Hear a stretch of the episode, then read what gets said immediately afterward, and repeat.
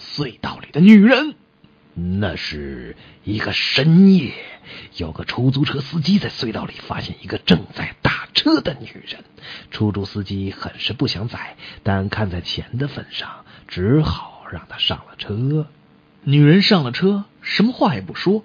司机觉得后座上安静的可怕，就抬眼看了一下后视镜。不看还好，一看简直吓了个半死。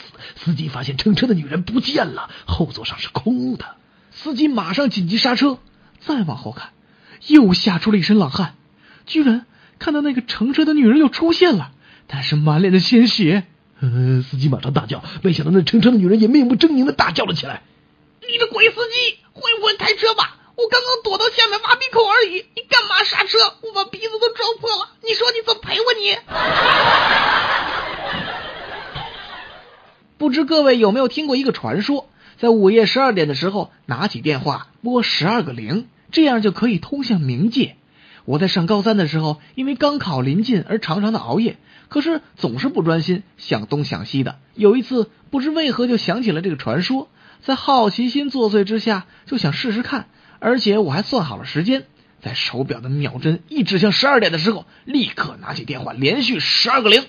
结果电话那头竟然真的传来一个女孩子的声音，而且他还用一种冷冷的声音告诉我一个惊人的事实。让我的心情久久不能平息。他说：“对不起，您拨打的电话是空号，请您核对后再拨，谢谢。”